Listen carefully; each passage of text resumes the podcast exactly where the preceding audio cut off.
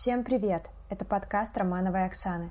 В этом выпуске я говорила с Энной Токаревой, бильд-редактором информационного агентства «Интерфакс» и моим хорошим другом о вакцинации в России и ее частном опыте вакцинирования.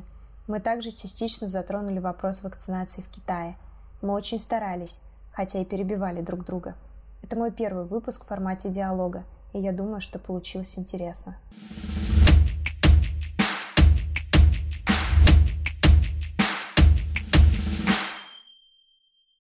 Энна, привет! Я рада тебя видеть и слышать в моем подкасте. Сегодня мы решили пообщаться по поводу вакцин, российских вакцин, китайских вакцин, конкретно поговорить о твоем опыте вакцинации. Но прежде чем мы перейдем к нашему топику, представься буквально пару слов о себе, откуда ты, где ты живешь, где ты работаешь, чем занимаешься. Да, привет, Оксана. А, я родилась в Ставропольском крае и 15 лет уже живу в Москве. Здесь я окончила а, Российский государственный гуманитарный университет по специальности связь с общественностью и ушла в журналистику и до сих пор там остаюсь и работаю сейчас а, бильд-редактором в Интерфаксе.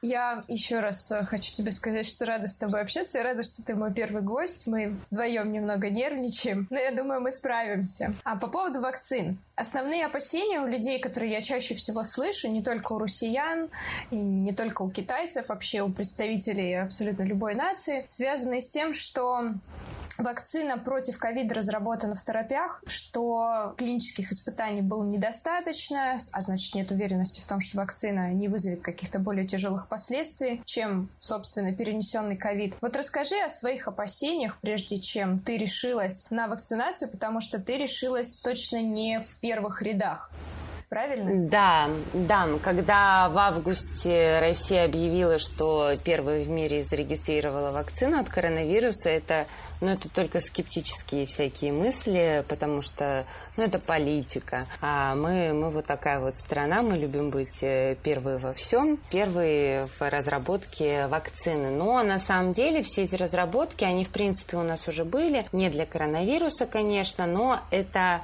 нельзя сказать, что это прям на коленке делалось. А, но из-за того, что мы объявили рано, до, до вообще там каких-то испытаний нормальных, не давая никакую информацию, конечно же, у людей это недоверие вызвало. Сейчас уже по итогу мы можем сказать, что вакцина рабочая. И а, Lancet недавно опубликовал третью, третью стадию испытаний. В принципе, ну, журналу Lancet мы можем доверять, да, более-менее какие-то документы официальные такие но, но спутником я не хотела, наверное, до ноября месяца я не хотела им вакцинироваться. Тогда еще была стадия, вот когда на добровольцах это все проверяли. Но мы знаем, что на добровольцах у нас тестирование, ну, нельзя сказать вот э, именно по ГОСТу, что у нас классное тестирование на добровольцах, потому что многим добровольцам, которым вкололи плацебо, они тут же побежали сдавать тесты. В России очень легко сдать тест. А узнали, что у них нет никаких антител, и пошли уже э, колоться настоящей вакциной. То есть э, у нас не было таких нормальных исследований на добровольцах. Поэтому ждали, когда начнется уже массовая вакцинация. Она у нас начиналась, по-моему, дважды. Была какая-то там всероссийская, потом массовая, потом масштабная вакцинация. Чуть непонятно, когда что. А, но вроде как в январе 2021 года началась самая-самая массовая вакцинация, и тогда уже у нас а, можно было вот вот именно читать людей в Фейсбуке, в Твиттере, через знакомых узнавать, кто вакцинировался, через сколько антитела, вообще рабочая ли эта вакцина.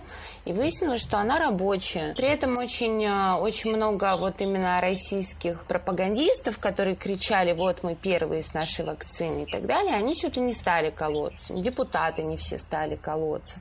Президент у нас очень долго ждал, прежде чем уколоться. До сих пор мы не знаем, чем он укололся. Поэтому как бы недоверие, недоверие понятно. В марте я, я все-таки сделала первую вакцину, как только мне удалось записаться, а, потому что делала я это не в Москве. И как только удалось записаться, я, конечно же, сделала вакцину. А где ты ее сделала и какую именно вакцину ты сделала? Я делала это в Ставропольском крае, в городе Лермонтове. У нас э, вакцинироваться можно в поликлинике, а, либо можно э, в таком вот грузовике, я не знаю, как это называется, огромный такой грузовик-лимузин, в котором большими буквами написано «вакцинация», и туда можно как раз-таки без записи пройти. Я знаю, что очень многие лермонтовчане ходили туда, боясь, видимо, какой-то очереди в поликлинике или что-то еще. Я ходила в поликлинику, заняло это все немного времени, что первый укол, что второй укол, без особых очередей. А, ну, единственное, что там к терапевту была очередь. Ну, и минут 10 подождать, пока вакцина разморозится. Я знаю, что в Москве с этим намного проще, потому что там во всех крупных э, торговых центрах есть э, э, есть пункты вакцинации, и туда тоже можно без предварительной записи. Вот ты идешь с работы, или вот у тебя рабочий, на работе перерыв, ты можешь пойти и, провак- и вакцинироваться. Это очень здорово. В регионах все не так. И, к сожалению, в регионах, да вроде и в Москве нет такого, что можно вызвать к пожилому человеку на дом чтобы его вакцинировали дома. То есть, по идее, в группе риска у нас э, пожилые люди. По факту, чтобы пожилой человек дошел до поликлиники, там отсидел очередь, не очередь, ну, это, это сложно, это объективно сложно в российских реалиях, инвалидные какие-то кресла, коляски, но это, это нереально. Поэтому нам лучше было бы вот именно какие-то ну, чтобы можно было вызвать бригаду врачей, которые вот делают тесты. В Америке это делают, например, военные. То есть врачи вообще в этом не участвуют, врачи не отвлекаются от своей основной какой-то работы. Там военные делают вакцины. Ну, у нас в России врачи, и поэтому, а, может быть, поэтому у них пока не хватает мощностей, чтобы вот приезжать к людям на дом, пожилым людям, которые в особой зоне риска находятся. А как в Китае обстоят дела с вакцинацией? Ты уже можешь пойти вакцинироваться? Да, с середины апреля иностранцы могут вакцинироваться. До этого а, говорили, что пока что только frontline people, то есть люди, которые непосредственно работают с большим количеством других людей, могут вакцинироваться. Но сейчас, пожалуйста, по записи через специальное приложение может абсолютно любой человек, гражданин, не гражданин Китая, пройти вакцинацию. Единственный момент, что граждане могут это делать бесплатно, иностранцам нужно платить. И составляет это порядка двух тысяч тысяч рублей за два укола. Я пока что еще не делала. И, честно говоря, даже среди моих китайских друзей и знакомых тоже никто не делал. Они не спешат, потому что Китай закрыт, случаев э, нового ковида здесь нет. И, в общем-то, у людей нет мотивации совершать это действие. Хотя уже начинает э, правительство так понемногу давить, потому что, в конце концов, Китаю придется открыться, а, соответственно, общий иммунитет нужно каким-то образом получить. Поэтому я вот слышала о том, что студентов учителя всячески мотивируют, чтобы они сделали вакцину. Также у сотрудников заводов различных. Вообще у Китая глобальные планы. Они хотят провакцинировать 40% населения к концу июля. А это ни много ни мало 560 миллионов человек. То есть по их плану они будут вакцинировать порядка 10 миллионов человек в день. На данном этапе вакцинация идет 5 миллионов. Они хотят удвоить эти показатели и даже там вроде какие-то плюсы игрушки стали предлагать, если вакцинируется пожилой человек, э, ему там десяток яиц дарят, еще какие-то там скидочные купоны и так далее. Но я лично этого не видела, но вот читала об этом, писала издательство Bloomberg, но я буду наблюдать за тем, как все это будет происходить в Гуанчжоу. Я знаю, что в США в сутки прививают 1,3 миллиона человек. А теперь внимание, сколько в России. В сутки 124 тысячи человек. Вот это, это, это интересно. Э, вообще вся ситуация в России с вакциной очень интересна, потому что уровень недоверия граждан к тому, что создается у нас внутри страны, настолько высок, что люди, в принципе, отказались верить в то, что мы можем сделать что-то очень крутое. А как оказалось, э, наша вакцина действительно неплохая. И ее уровень эффективности сопоставим с американской вакциной, как минимум. И гораздо круче, например, китайских вакцин. Ты, кстати, не ответил на вопрос, вопрос, э, какой именно вакцины спутником, ты спутником. сделала? Спутником. Спутник, да. У меня не было выбора. У нас же ведь три вакцины. Да, не было выбора. да, не было Расскажи. выбора. У нас э, не так я видела, что вот в других странах э, вот такой вот центр, пункт вакцинации, там вот табличка. Сюда там Pfizer, сюда AstraZeneca, то есть э, в Америке это тут Moderna, тут Pfizer, Johnson Johnson. У нас такого нету. Нельзя прийти и сказать, вот я хочу обязательно от Вектора, например, Института Чумакова вакцину. Нет. Ты приходишь, скорее всего, тебя привьют спутником. В будущем, в идеальном будущем в России планируется, что ты приходишь к врачу, он смотрит твою карту заболеваний и понимает, что вот э, под твои риски лучше всего, например, там пептидная вакцина, а вот под вот эти вот лучше векторная вакцина. Пока что такого нет, и в России выбора нет. Сейчас в России три вакцины существуют. Все, все три вакцины якобы, якобы поступили уже в, в поликлинике. То, что можно сказать э, про вакцины, это спутник Ви, это институт Гамалеи, это Эпивак Корона, это э, новосибирский завод Вектор, и это Ковивак, это центр имени Чумакова. А, напомню, что именно Центр имени Чумакова в свое время, именно Чумаков разработал вакцину от полиэмилита. Вот этот центр сейчас разработал Ковивак. В народе ее называют Чувак. Очень мило и здорово, по-моему. Очень многие говорят, а я вот жду Чувака, тогда я и привьюсь. Это, кстати, по-моему, сам, э, сам директор центра так ее и назвал. И э, это название ушло в народ. Что, что можно сказать про вообще про все вакцины?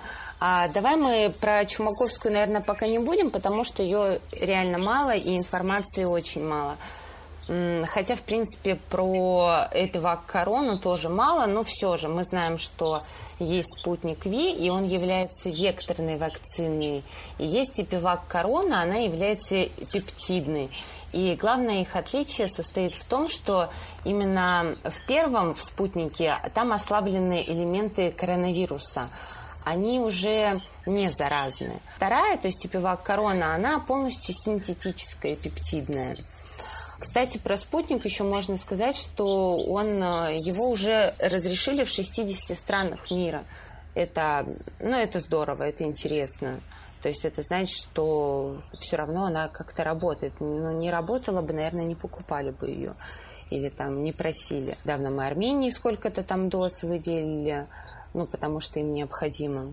Я знаю, что Сербия и Южная Корея буквально на днях э, подписали соглашение о производстве, о производстве спутника. Индия, я знаю, производит спутник Аргентина. Так что спутник, он везде, а остальные две вакцины пока мало где, и о них, наверное, пока нет смысла говорить. Вообще вот э, компании, которые производят вакцины в России, они государственные или частные? Где они расположены? Смотри, например, э, «Спутник» — это институт имени Гамалеи. Да, это все государственные организации. Ну вот, например, Новосибирский центр вирусологии, вот он разработал, э, ну, вернее, он выпускает эту вакцину совместно с компанией «Вектор Биолигам». Вот она, она, она у нас э, типа фармацевтикой занимается. А, все это такое, знаешь, по полугосударственное. Вектор, понятно, государственный. Гамалей, понятно, государственный. Чумако постоянно... Ну, все, все это государственное. А у нас вообще, по сути, все государственное. Вот. Спутник у нас выпустил Институт Гамалей, разработал в промышленных объемах. Его выпускают две компании. Генериум – это фарм стандарт и э, Бинофарм, она контролируется АФК-системой, это МТС, Евтушенко, ну, в общем, вот. А какие вообще объемы производства в год по российским вакцинам? У тебя есть такая информация? Mm. Нет, к сожалению. Сколько мы производим на данный момент? Это интересный вопрос, потому что я прочитала, что на момент апреля производственная мощность одной из китайских вакцин, Синовак, это частная организация пекинская, составила 2 миллиарда доз в год. Но это общий показатель, из них 250 миллионов производится в Индонезии, 100 миллионов в Бразилии, 80 миллионов в Египте, ну и, собственно, остальная часть в Китае. Поэтому они и перешли уже на объемы 10 миллионов а, доз ежедневно. В Китае в 2022 году будет проходить Олимпиада. Поэтому к концу года у них, конечно, цель закрыть вакцинацию и таким образом обезопасить собственное население и открыться. Потому что Китай не хочет отменять Олимпийские игры, они хотят их провести. Они хотят открыться, угу. они готовят что-то масштабное. Китайцы в этом смысле вообще очень соревновательный народ. Им очень обидно было, что их две вакцины, Синовак и Синофарма, отстают немножко. Но китайская вакцина активно закупается разными странами, в том числе Турцией. Может быть, ты слышала о том, что президент Эрдоган сделал укол именно китайской вакцины. Что интересно, в Турцию конкретно было поставлено 10 миллионов доз, из них заболело 800 человек. 50 было госпитализировано.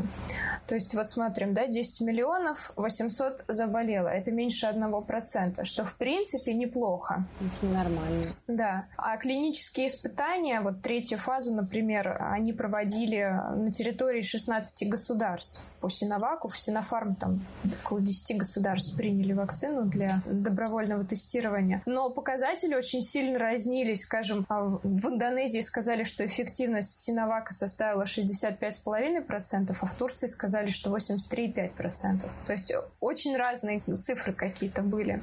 Но китайцев активно поддерживают страны Южной Америки, в Бразилию, в Аргентину, в Колумбию, в Эквадор, в Парагвай, Уругвай уехало большое количество доз. Ну и Азия, конечно, традиционная. Это Камбоджа, Гонконг, Индонезия, Малайзия, даже в Азербайджан. Так, но у меня вопрос касательно российских, э, российских российских вакцин, твоего опыта, я знаю, что у тебя не так все легко прошло после вакцинации. Расскажи о, об иммунном ответе, как это было. Рассказываю. Это было сложно. Первая вакцина у меня прошла относительно нормально. В этот же день была небольшая сонливость, и рука болела около недели, вот именно место укола ну, болела так, что, типа, поднять было больно. Не то, что потрогать, а вот поднять было больно, но все равно это нормально. А вот как раз-таки вторая вакцина прошла хуже, потому что через час после укола у меня начались артритные боли в ноге, потом заболел желудок, потом зуб. Э, и, в общем, вот все спящие болезни, они проснулись одновременно. Все это сопровождалось температурой около 38 ну вот, вот эти ознобы, ломота в теле, прочее, очень сильная головная боль. А медики не рекомендуют температуру до 38 снижать. Нужно, чтобы организм достойно ответил. Через пару дней у меня все это прошло. Ну, то есть уже на утро я как-то функционировала, ну, так вот, как вот избитая, знаешь, не, не спящая, избитая такая. И вот, наверное, на, на третий день уже вот более-менее нормально. Я общалась со своим коллегой, он тоже вот мой ровесник. У него тоже была жуткая реакция, только у него температура три дня не проходила.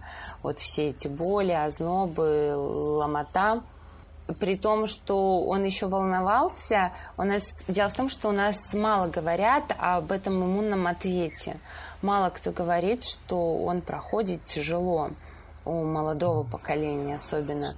Вот мой коллега, несмотря на то, что он как бы вроде и журналист, и в теме, он думал, что с ним что-то не так, потому что ему позвонили из поликлиники и попросили на день раньше прийти, чем у него запланировано, потому что, мол, какой-то пациент отказался, а у них уже вакцина разморожена. У нас же ампула идет, в ней 5 доз вакцин, 5 доз. То есть э, нужно быть уверенным, что вот у тебя там 5 человек сидит сейчас в очереди, и ты ее размораживаешь.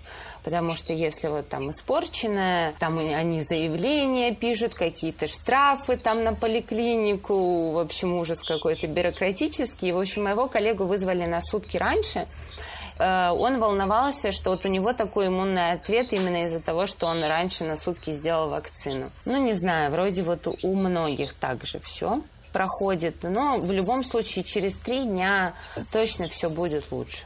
А ты говорила мне еще о да. лайфхаках, что сделать Да, до а, я это узнала, к сожалению, после. Нужно было цитри, цитрин или тавигил или какой-нибудь э, лекарство от аллергии выпить, э, желательно без побочек в виде сонливости. И, например, там после вакцины тоже вот что-то такое вот выпить чтобы у тебя вот именно не было аллергических реакций, потому что это называют еще и как аллергические реакции на все вот эти вот компоненты вакцины. Говорят, так проходит все намного лучше. А что касается антител, сдавала ли ты тест? Будешь ли ты сдавать? Интересно ли тебе посмотреть на результаты? Да, я думаю об этом, но пока что-то я туда не дохожу, потому что знаю, что еще результаты часто какие-то там неверные, непонятные. Но, вероятнее всего, у меня есть антитела. Ну, а если их и нет? Ну и что? Ну вот что, что тогда? Что мне делать? Что мне делать? Не, не, нечего мне делать. Так что, в принципе, узнаю я это, не узнаю, в маске все равно ходить буду, потому что, ну, что там неизвестно, переносчик может, как переносчик я могу быть или нет. Я тебя забыла спросить э, про Синовак. Какие иммунные ответы у Синовака? Об этом что-то известно? Вообще очень мало информации. Из того, что я читала, поднимается легкая температура, легкий озноб в районе, в районе 37 градусов на пару-тройку дней. Ну и место, место укола болит. Это, собственно, и все. Угу. То есть я ничего думаю, такого что серьезного. Иммунный ответ, я думаю, что иммунный ответ будет на уровне э, того, что ты описывала. Потому что, опять-таки, среди моих знакомых очень мало людей, точнее, их просто нет, кто поставил вакцину, но я думаю, что те люди, которые хотят все-таки выехать за пределы Китая, а главное въехать обратно, они будут вакцинироваться, потому что сейчас главное условие для въезда в Китай – вакцинация именно китайской вакциной. То есть для тех людей, которые находятся в России или в каких каких-то других странах, куда не поставляется китайская вакцина, это особенно сложно сделать. Хотя появилась уже информация о том, что две фармацевтические компании, китайская и российская, уже проводят клинические испытания общей вакцины от коронавируса, и вроде как э, где-то там в районе лета она должна поступить в продажу в России. Я даже могу сказать название. Китайский концерн Консина Biologic и российская Петровакс Фарм. Угу. Вот они сейчас Интересно. вместе создают вакцину. Вообще, конечно, по идее, когда действие спутника пройдет, то было бы идеально колоться каким-нибудь Pfizer. А какие вообще гарантии?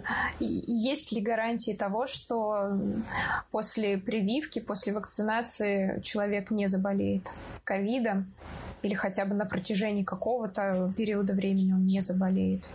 91,6% дает спутник. Ой, я знаю, что чумаковская вакцина от 88 до 93% дает. Про вектор, завод вектор, я тоже боюсь что-то говорить, потому что что-то что там происходит не то.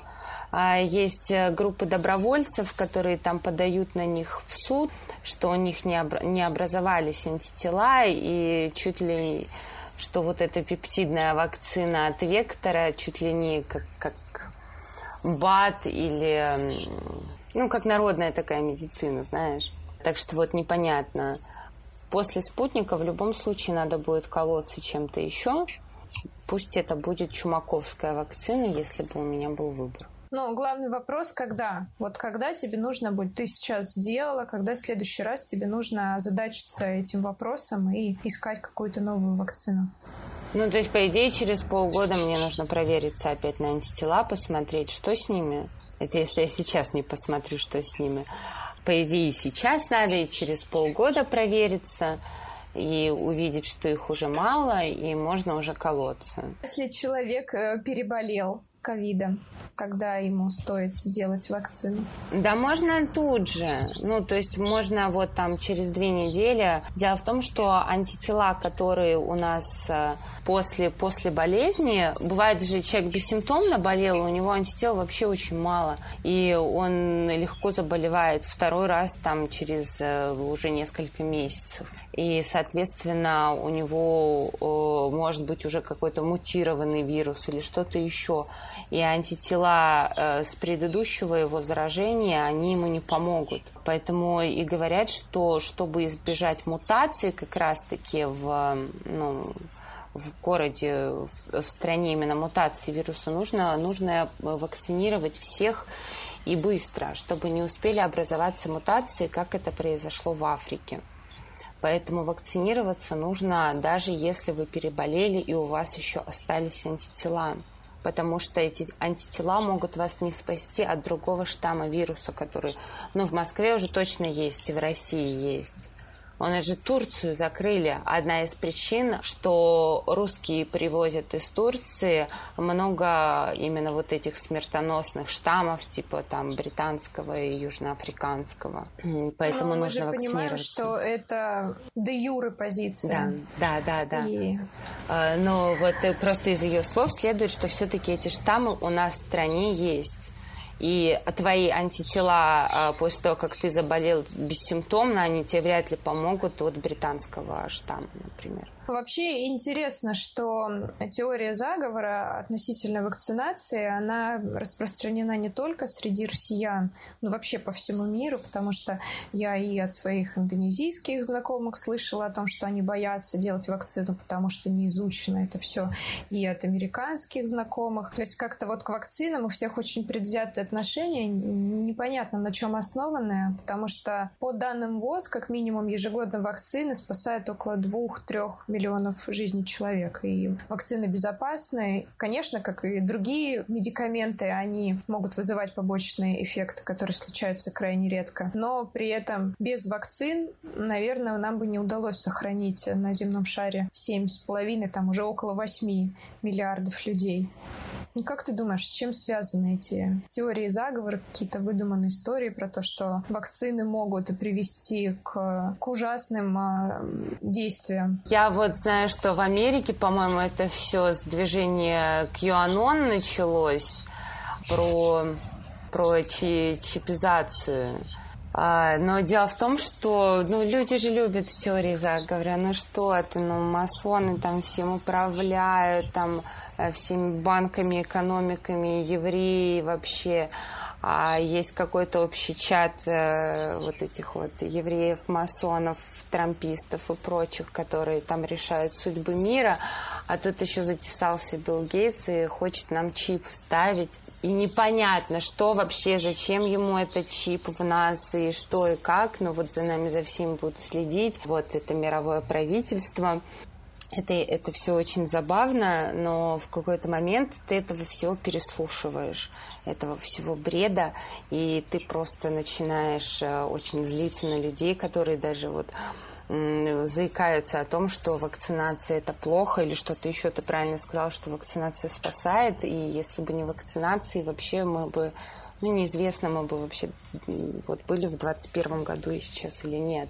Это великий прорыв Э, что, что все это есть. В России есть чипизация, есть то, что после вакцины там, ну, с детьми там становятся там дети, которые привились, вот они становятся там а, какими-то там неспособными, конечности отнимаются, они там, ну, даунами, аутистами и прочее. Э, и этот процент же реально есть в мире, то есть супер маленький процент есть. А потом вот эта бабушка в подъезде рассказала, а вот у меня у мамы подруга в поликлинике работает, и она сказала, что там привились и умерли. И, например, когда я вбивала в гугле запрос, сколько заводов э, производит спутник, мне Google начал сколько человек умерло от спутник. То есть это, видимо, очень популярный какой-то запрос. Плюс э, наше правительство, оно не добавляет э, уверенности в нем, потому что у нас президент долго не, э, не прививался. А считается, что у нас народ смотрит на президента. И если он не прививается, значит, что-то там не так. Ему-то лучше знать. И Путин отнекивался, что у него там план прививок, и сейчас он не может, что там он по возрасту не может. Потом, когда возраст наступил, и все, вот надавили, все-таки он сказал, что привился и первым, и вторым компонентом. Мы не знаем, какой вакцины. Якобы не знаем, чтобы не создавать конкуренцию на рынке вакцин российских, мол, все они хорошие. И президент перенес это все без иммунного ответа серьезного без всяких последствий для себя и ходил на заседания. И, по идее, это все должно людей воодушевить идти вакцинироваться. Но что-то пока тоже нет. То есть Путину тоже не доверяют. Кстати, очень интересно, тоже вот из этой вот всей теории заговора, почему Путин не прививается, потому что половина его электората антипрививочники. И если бы он привился, то антипрививочники бы отвернулись от него. Мне очень это понравилось. Вот, но люди не стали вакцинироваться больше после того, как президент это сделал, к сожалению. Я не знаю уже, что должно произойти потому что даже вот я слышала, эксперты советуют вакцинироваться людям с аллергическими реакциями. То есть Pfizer говорит, э, если у вас аллергия, все равно, ну, вот именно на компоненты может быть аллергия, или до этого у вас была аллергия на другие вакцины, все равно не бойтесь, приходите, будет у вас анафилактический шок, мы вам там вколем адреналин или что колем, и все будет с вами нормально, зато у вас будут антитела. То есть даже вот в таких вот случаях они говорят, все равно прививайтесь. Это здорово.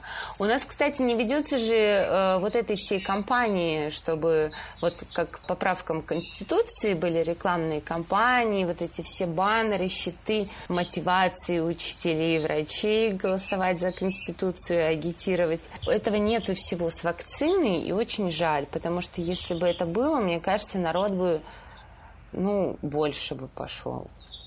Ну, у нас... А как ты да. считаешь, э, должна ли государство регулировать э, процесс вакцинации или делать его обязательным, или это не совсем этично? Я считаю, что в случае с Россией это нормально, потому что до этого они сделали все для того, чтобы люди не хотели прививаться. Если бы они с самого начала вообще бы молчали и ничего не говорили, я тебе уверяю, процент людей, который захотел сейчас привиться, он был бы больше. Но государство, оно само вот это вот не недоверие привило людям, и поэтому само государство и должно это разгребать. Я вижу, что думающие как-то а, люди, которые общаются с врачами или вот все равно вот около той вот среды, они все прививаются но какой-нибудь врач-стоматолог тебе может сказать, не, прививка убьет, лучше не прививайся, не рискуй. И вот ты будешь слушать вот этого вот одного, а не сто других. Поэтому вакцинация должна, должны об этом трубить со всех федеральных каналов. Не про Украину, блин, не про США, а именно про вакцинацию. Но у нас про это не говорят. У нас в стране как будто бы все нормально. А в регионах, кстати, не хватает вакцин. В регионах все равно еще люди не могут записаться на вакцины. С одной стороны, есть жирующая Москва, в которой где угодно можешь привиться, но люди не идут прививаться. И вот есть регионы, где, может быть, люди хотят, но у них нет такой возможности. Так При что государство этом должно, мы с тобой да. обсуждали статью Нью-Йорк Таймс смертности. Да, да, и в, в России, России больше всего смертности, хотя мы вроде как на четвертом, что ли, месте по заражаемости. А, но вот Нью-Йорк Таймс провел расследование, что Россия первая на втором месте США. Mm-hmm. Вот. А можем так, ли мы а? верить э, Можем ли мы верить и доверять Нью-Йорк Таймс? Я думаю, мы не можем доверять скорее статистике по заражениям. Э, вряд ли мы на каком-нибудь там пятом месте. Я думаю, этой статистике мы не можем верить. А по смертности, ну, там, там приводились достаточно достоверные источники. В принципе, уже много говорилось о нашей смертности, что она, конечно, избыточная. Вот почему у нас в Чечне, в Дагестане сейчас никто не болеет? Почему? Там... У меня вопрос. Потому что там все переболели, а кто это и умерли. Слишком э, иммунитет, э, иммунитет, коллективный иммунитет реально образовался. Все было настолько плохо, что каждый там болел. Мне вот интересно, мне интересно, вот год спустя остались еще люди, которые по-прежнему говорят, что да. ковида нет, либо что да. это обычная, да. обычная болезнь. Это придуманное, это Вирусная. не хуже гриппа. А, да, да, э, э, это все есть, к сожалению. Угу. И а, вот у кого у, именно вот у кого никто не болел, то есть кому вот не на кого, вот тут вот у меня сосед умер. Ну, если этого нету, люди не верят реально. Ну, а что ты хочешь? На днях угу. тут Малышева, ну, на днях, там, недели три назад, она по Первому каналу говорила, что да и масочки-то не особо нужны. Ну как же, Чечня отказалась уже от масок. Какая молодец Чечня. Ну, понимаешь, Чечне уже все переболели, там, ну, уже вот все. И вот Малышева такое говорит. Нет, люди не сильно верят. А кто, кто все-таки верит, что да, есть ковид, вот они почему-то считают, что они вот бессмертные, их обойдет, и поэтому лучше не вакцинироваться. Мы так, ты сказала, что у тебя никто из друзей не вакцинирован. Я подумала, что у меня тоже. Правда, в России, мне казалось, в России это уже очень распространено. Хотя вот я сейчас вспоминаю статистику, 2% россиян Да, это же, ну, да? ну, ну, это же, Даже смотри, двух нет. они, я тебе сейчас еще по дозам скажу. А по дозам у нас а, вот на начало апреля использовано было более 11, а, 11 миллионов доз вакцины. А, мы находимся на десятом месте по, по этим показателям по вакцинации. Вот смотри, 11 миллион доз, и вот каждая это, ну, доза, а нужно две на человека. Ну, это как-то совсем маловато, правда? Правда. Я вообще, когда с китайцами общаюсь, они меня спрашивают, ну как там у вас в России ситуация-то с ковидом? Я говорю, ну, у меня очень много друзей, знакомых, родственников, которые переболели, но, в общем-то, плохо ли хорошо, все живы, и они как-то с недоверием поглядывают и потирают руки, говоря, что как здорово, что наши границы пока что закрыты. Китай остается, пожалуй, одной из самых закрытых стран. Они, кроме собственных граждан, не пускают сейчас никого. Точнее, правильнее сказать, они просто не дают визы, и консульства в большом количестве стран китайские закрыты, в том числе в России. Вот не так давно открылось э, на Дальнем Востоке, в Хабаровске и во Владивостоке генконсульство Китая. В Москве, в Петербурге они по-прежнему закрыты, визы не выдаются, а те, что выдаются на территории России, это либо рабочие, либо семейные визы. То есть люди, которые влетают на территорию Китая, должны привиться китайской вакциной и отсидеть э, карантин 14 дней. Поэтому Поэтому, да, Китай остается самой закрытой страной. Они ждут, пока они не вакцинируют все население. А что Синовак говорит про другие, вот про мутации вот эти? Он защищает или нет? Очень мало информации касательно Синовака. Вообще информация, поступающая из китайских источников, она весьма ограничена. Они так же, как и а, вот российские концерны не опубликовывали долгое время испытания третьей фазы. Ну, вроде работает, э, ну, вроде там 70%. Примерно такая информация. Не, ну то, что ты сказала по турецким, да, цифрам, ну, по-моему, неплохо. Ну, если все так, ты вот 800, человек, 800 тысяч человек, ты сказала, заболели из-за из миллиона провакцинированных заболело да. 800 человек. Да. 800, да, да, да. 800. При этом я общалась со своей знакомой турчанкой. Она мне сказала, что вакцинируют пока что только пожилых от 65 лет. Молодежь не может вакцинироваться, даже mm а, если очень захочет. В общем, это проблематично будет сделать. Но ее бабушка, дедушка провакцинировались, и у них все прошло хорошо. Тест на антитела показал, что они пока что защищены. Это очень здорово, что на пожилых хорошо, хорошо сработало.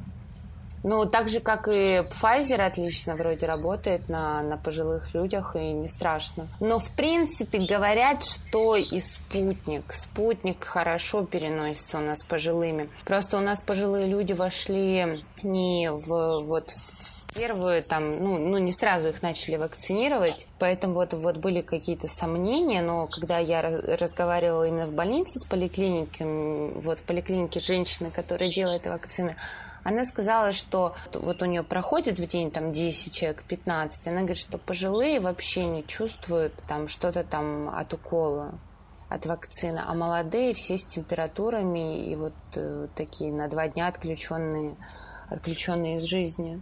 Вот. Но я все еще боюсь, например, бабушку свою прививать, хотя мне и сказали, что ее можно. Но вот у нее диабет, и как-то я не знаю. В Китае вакцинируют пожилых людей и вакцинируют э, с таким определенным давлением, могут э, по домам даже ходить с листовками и убеждать людей о том, что это нужно сделать. Но это мера защиты, почему нет? Я считаю, что это неплохо. В общем-то, какая-то, какие-то методы регулировки, они должны присутствовать со стороны государства с точки зрения вакцинации, скажем, как, э, как у нас было в детстве, и да и не только в детстве. Если нет определенного прививочного листа, тебя не принимают в детский сад, тебя не принимают в школу. Может быть, вот такая регуляция должна работать в том числе с э, вакцинами от ковида.